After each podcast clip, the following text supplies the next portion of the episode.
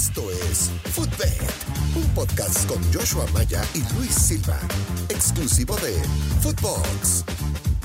Hola, ¿qué tal, señoras y señores? ¿Cómo están? Bienvenidos a un nuevo episodio de Footbet, un podcast exclusivo de Footbox. Y en esta ocasión me da mucho gusto presentarles a un invitadazo. Vamos a hacer una fusión nueva, diferente, sí, su servidor, el gurusillo Luis Silva junto a Iván el Mister Pérez, usted lo conoce en las redes sociales y es un verdadero capo de los negocios y que siempre encuentra la manera para encontrarle un lado del negocio y el fútbol y ahora lo vamos a adaptar a las apuestas deportivas. Iván, esta es tu casa, bienvenido, ¿cómo estás? ¿Qué Luis? ¿Cómo estás? Un saludo también para todos tus escuchas de, del podcast y pues muchísimas gracias por, por la invitación. La verdad es que me parece que el tema del negocio y las apuestas y los dineros, pues siempre están ahí, ¿no? Y, de alguna manera eh, es algo que, que se fusiona, ¿no? Debo reconocer, Iván, que, que me he vuelto fan de, de, tu contenido, de tu portal.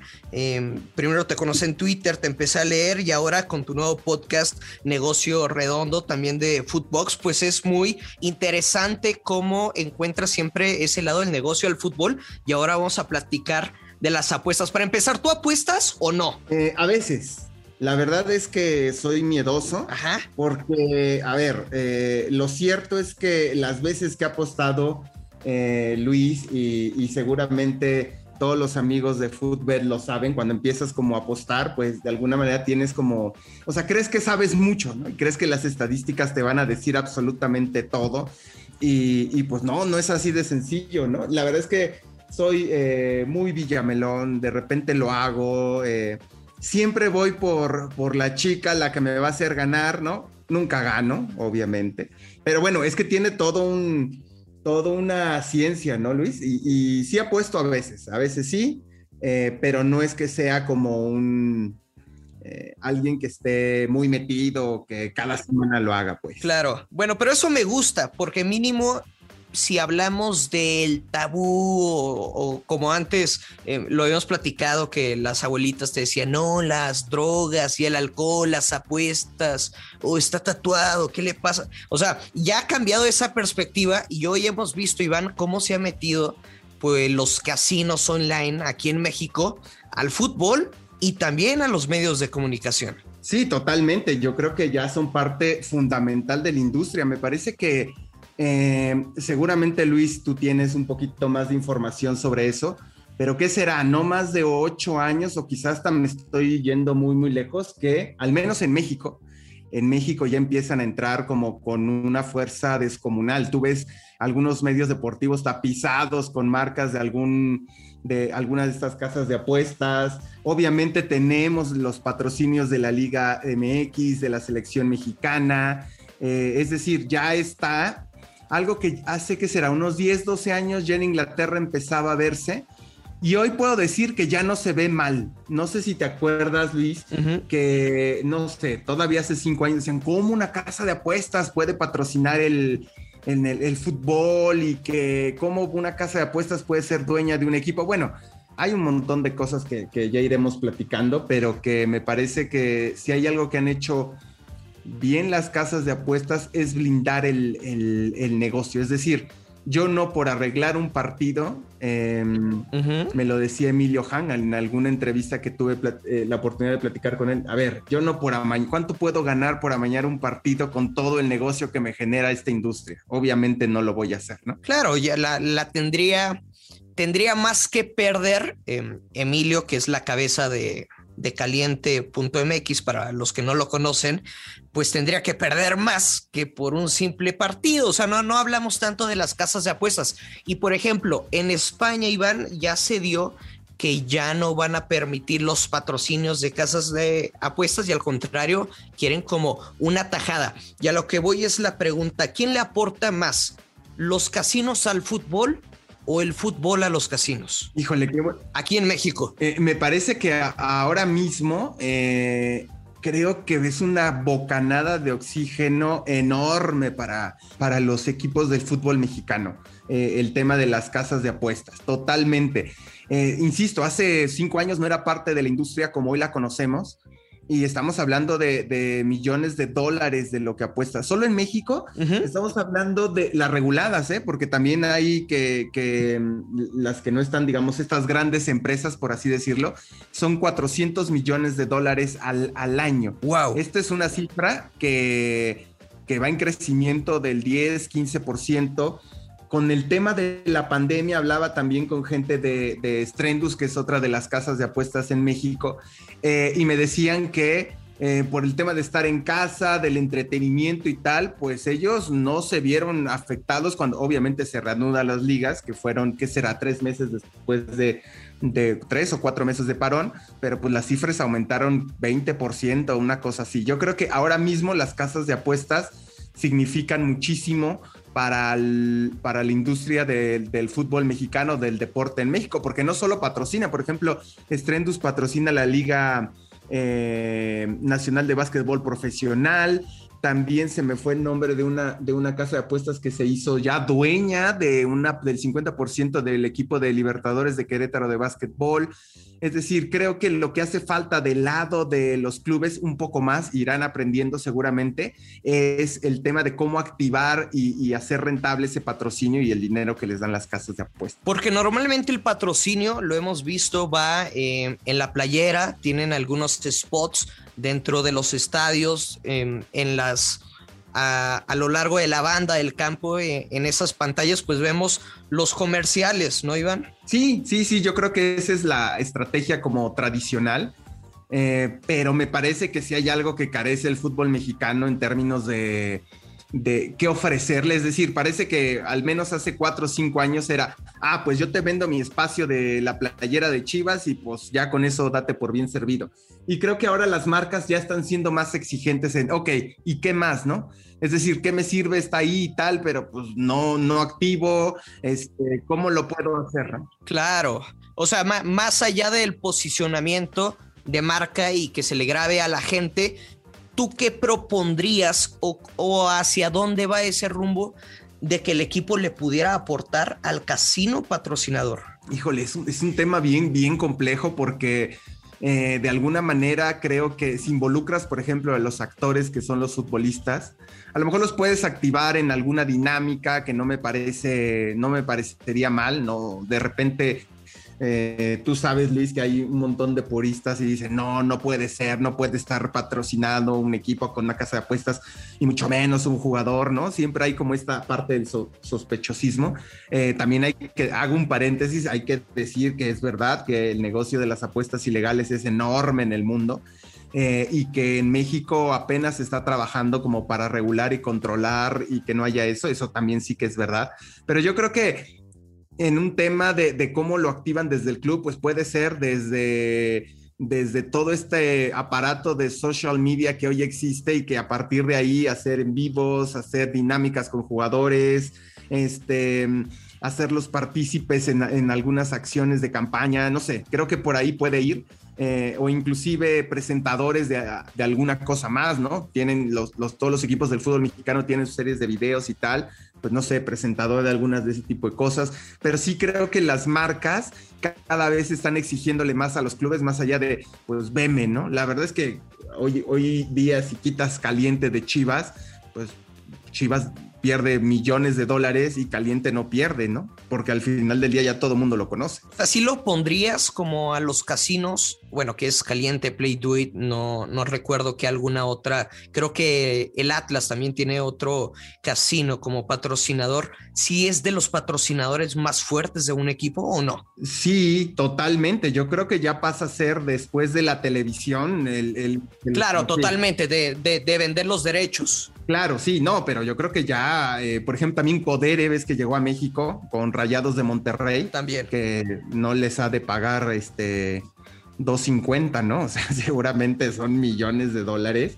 Y, yo creo que poco a poco va a ir dominando y creciendo la industria em, del patrocinio de, las empresas o de los casinos o los sportsbooks en, en la Liga MX y en el deporte en, en general, que le hace falta, la verdad. Iván, ahora dime algo, o sea, ¿qué tanto le afecta al fútbol el, el respeto que pueda perder en cierto caso de alguna ocasión que pues algún jugador llegue a apostarse y sobre todo en contra, ¿no? Porque, por ejemplo, en alguna entrevista de Emilio Hank con Wherever Tomorrow le decía, pues alguna vez sí detectamos a una esposa que a la esposa de un futbolista que apostaba porque iba a ganar su marido, porque iba a ganar, pero seguramente, aunque no tengamos pruebas y sería un poco inapropiado señalar a alguien sin, sin esas pruebas, pues seguramente también se han dado casos de futbolistas que se llegan a apostar en contra. Sí, por supuesto. Yo creo que, que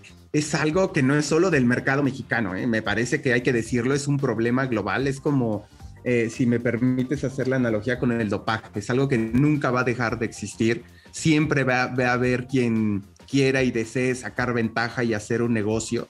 Eso me parece que, es, es, es un problema que no termina solo con los reglamentos. Muchas personas o buscan las maneras, buscan los caminos, etcétera, para, para pues, participar de este tipo de, de, ilícitos. No es algo que deje de existir solo porque existan reglamentos, ¿no? Como tal. Creo que la liga, en el caso de México, hablándolo, y creo que la liga necesita poner como una serie de candados importantes y hacerlos públicos y hacer una campaña y tal. Por ejemplo, muy pocos saben que eh, contrató a finales del año pasado a una empresa que hace la vigilancia sobre tema de amaño de partidos, arreglos de partidos que incluye... ¿Aquí en eh, México? Sí, aquí en México. Eh, se, me, me, fue ahorita el nombre, pero sí tiene una empresa que, que, contrataron y que está todo eso y poca gente lo sabe y me parece que es importante. Oye, Iván, pero, pero por ejemplo, de esa empresa, ¿es contratada por la Liga MX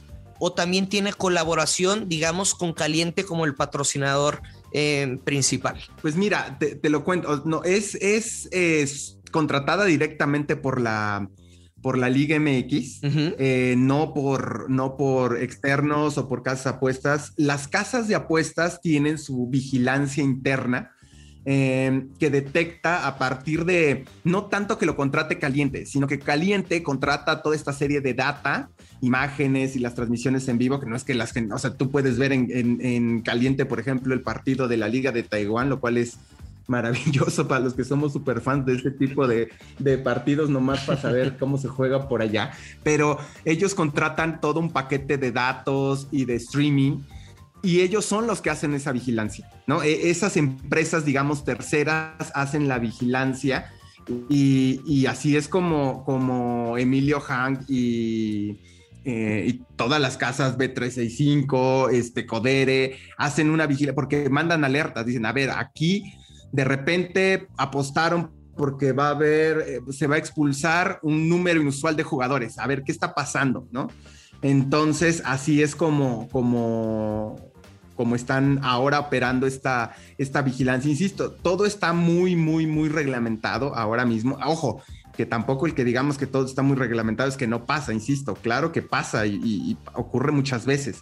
Pero sí, creo que estos acuerdos que te digo hace la liga con este sistema como de control y revisión de, data y que además provee otra, otro tipo de, de servicios a la Liga MX es fundamental pero también es fundamental que la gente sepa, ¿no? Los aficionados, porque si bien es cierto que le interesa más, digamos, al, aficionado de, claro. de pie quién va a llegar de refuerzo del América, pero también creo que en un tema de posicionamiento de, a ver, somos una liga que, que se preocupa por esto, este, es importante que lo, que lo haga, ¿no? Estábamos hablando que creo que eh, en el extranjero, fuera de, de México, se apuesta por... Eh, en casas de apuestas de China, de Vietnam, en Asia, eh, según Sport Radar, se apostaban más. Apuestan mucho en la Liga Mexicana, ¿cierto? Así es, sí, más de mil millones. Estoy hablando y creo que miles, me quedo corto, creo que son como cuatro mil, cinco mil millones de dólares al año por partidos, por ejemplo, de, la Liga que ahora se llama Premier ante Segundo. O sea, eso ya te da de. Ah, ah, mm. e, Estás hablando de, equipos, eh, por ejemplo, Alacranes de Durango, ¿no?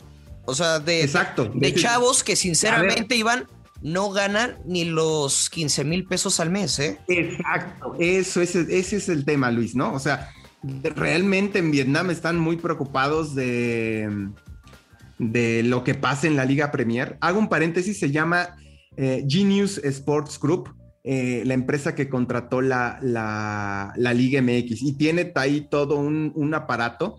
Déjame te digo algunos datos que aquí tengo. El 75% eh, de las apuestas que se realizan del fútbol mexicano vienen de Asia. Malasia, Taiwán, China, Vietnam. Em, eh, de estas estamos hablando que eh, son a nivel internacional, según, según datos de, de Sport Radar, son casi 5 mil millones de dólares. Entonces, por eso creo que es súper importante que la liga diga, ojo, sí le estamos poniendo atención a un tema que existe. porque de repente... Pero quizá, Iván, les afectaría en la imagen, ¿no? O sea, dicen por ahí, piensa mal, piensa mal y acertarás. ¿Por qué no se dio a conocer de esta empresa que está investigando al fútbol mexicano como tú nos lo estás contando? Digamos que no sé si la palabra sea como tal investigando, sino es un semáforo, vamos a ponerlo. Es un control. Es un control. Yo creo que, no sé, a veces yo creo que la liga cosas que tiene que comunicar, porque ah, eh, sí, sí que es verdad que muchos dirán, ¿por qué? ¿Por qué? ¿Por qué está haciendo esto? De verdad está como eh, amañada, ¿no? Eh, pero es lo que se le viene a la mente al aficionado. Claro, ¿no? Pero a ver, voy a ser sincero, ¿no piensa eso ya mismo? O sea, ¿cuántos comentarios no ya hay de eso, no? Pero si tú dices, ok, esto lo hacemos en protección de blindaje de la Liga MX, pues me parece que es un discurso mucho más poderoso y que, y que se, va, se va a posicionar, posicionar mejor. Yo creo que, y además es, es un punto súper importante que me parece que es, que es relevante comunicar, pues. No te pierdas la segunda parte con Iván el Mister Pérez el día de mañana en Footbet. Esto fue Footbed con Joshua Maya y el gursillo Luis Silva, un podcast exclusivo de Footbox.